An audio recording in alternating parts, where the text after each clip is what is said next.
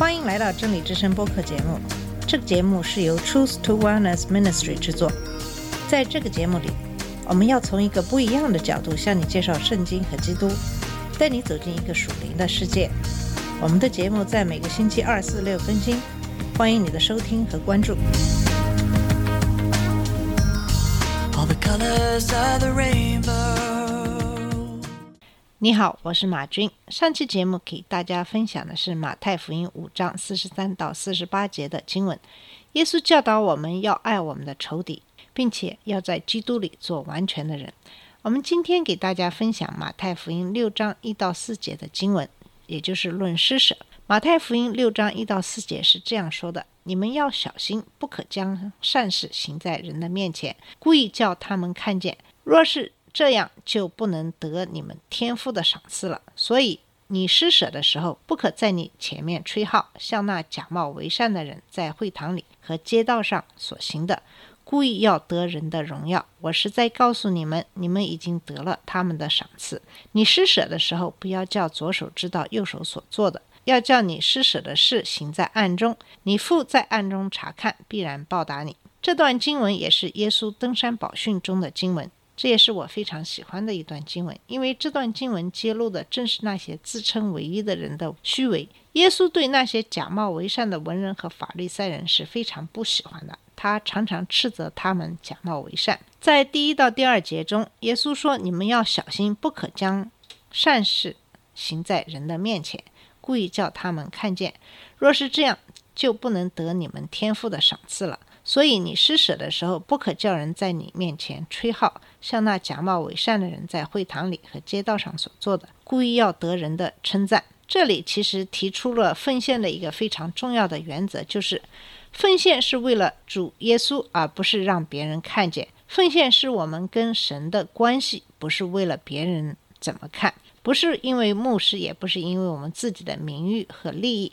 当我们奉献或做慈善的时候，接受我们奉献的单位或人都会非常的感谢，但如果我们只是在做表面功夫，不是出于真正的爱或支持，那就不合上帝的旨意。如果被帮助的人赞美你，你应该把这一切荣耀都归于主。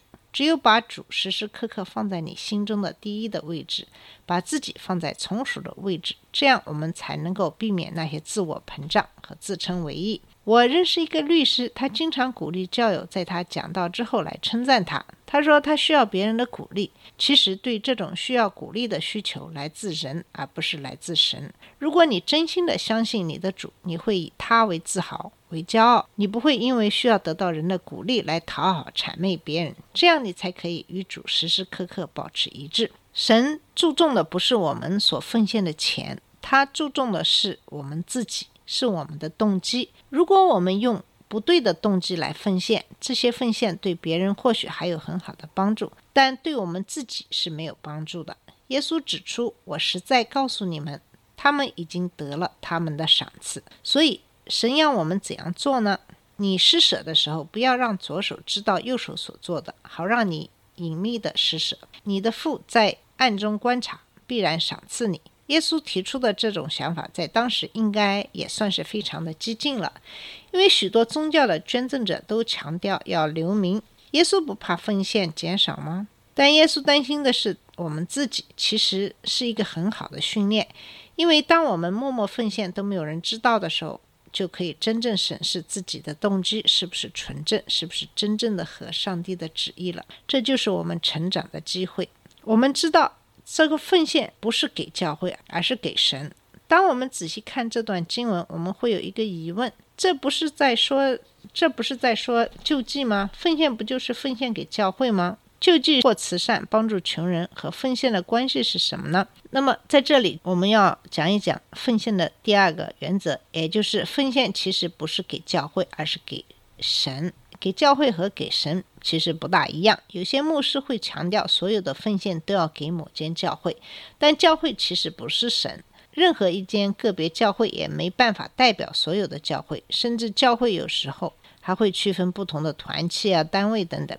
奉献是给神，意思就是个别单位或团体不去独占所有的奉献，而是我们可以按照上帝的旨意来奉献。例如为主去做政绩或慈善，也算是一种奉献。这段圣经里指出，上帝会记得并且报答我们。所以基本上来说，应该奉献可以分为两大类：一类是给教会和福音的，包含我们自己的教会，还有其他的教会、其他的福音机构、团契等等；另一类奉献是社会关怀，包括社会关怀的机构以及个别有需要的人。这就是我们常常所说的两部分的奉献。那么，当我们奉献的时候，我们要甘心情愿，有余的可以帮助不足的。我们来看看圣经，在哥林多后书八章十二到十四节说：“因为人只要有愿做的心，必照他所有的蒙悦纳，并不是照他所没有的。我不是要别人轻松，你们受累，而是要均匀，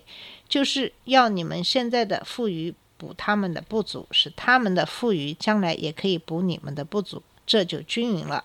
我们从这段经文也可以了解，奉献不是勉强的，是按照每个人不同的能力。十一奉献是一个参考的标准。如果我们的经济状况不是很好，甚至一般日常吃饭都有困难的时候，不用一定要有奉献到十分之一的压力。当然，也可以选择坚持十一，凭信心仰望上帝，但并不勉强。在另一方面，经济状况好的人、有能力的人可以考虑多奉献一点。当然，对于有钱人来说，十一奉献的金额本来就非常大，可能这个时候就会让人觉得有些心疼。那么这段经文也提醒有钱的。教会要帮助弱小的教会，有钱的团契要帮助弱小的团契。比如儿童和青少年本来就没有什么收入，不可能期待他们要奉献很多，自给自足，而是要其他有收入的社会团体和成人来支持。教会的经费常常就要发挥这个功能，去协助弱小的团契。讲到这里，我想起了在一个教会做礼拜的时候遇到的一件事情。我记得当时我和先生去的是一个非常大的教会，也非常的富有。当天那个星期天的早上，有一个在国外传教的人回来，在教会募捐讲道。这个人谈到了耶稣的经济学原理。我本来是学商科的，就非常有兴趣听他讲讲耶稣的经济学原理。可是听着听着，到后来就觉得有点不对劲了。他讲的意思就是说，他和他太太参加了一个聚会，当时需要人奉献，他并没有钱，但是他开了一张一万美金的支票，并没有跟他的太太商量，但是他也很忐忑，怎样去找到这样一个一万美金来奉献。后来就有一个陌生人过来给了他一万美金。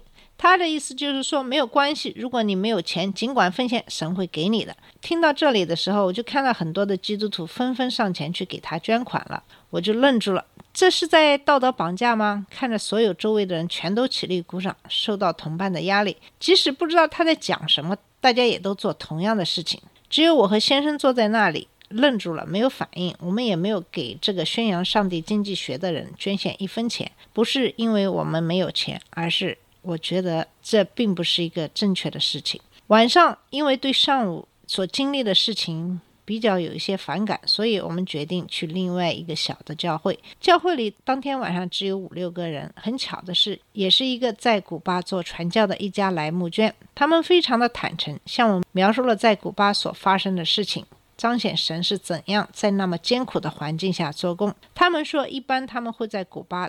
待四年，然后回来一年去各地教会募捐。我和先生非常的感动，体会到他们为神奉献的精神，所以写了一张很大的支票来支持他们。跟大家分享这个例子，就是要告诉大家，学会体谅神的旨意。奉献不是因为为了别人怎样去看你，而是如果神感动了你的心，就照着自己的心意去做好了。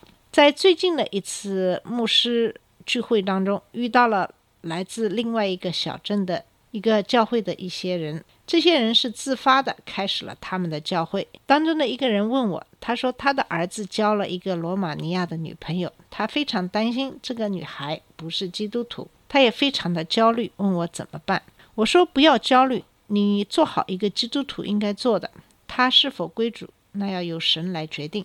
我说，当一个人从不信到信的这个过程中，主可能安排了许多人来传教。第一个人可能只是播下了种子，第二个人过来浇了浇水，第三个人施了肥，第四个人有可能就是那个收获的人。那么，是不是说这第四个人得到所有的功劳呢？当然不是。我们的主是公义的，你所做的一切他都全然知晓。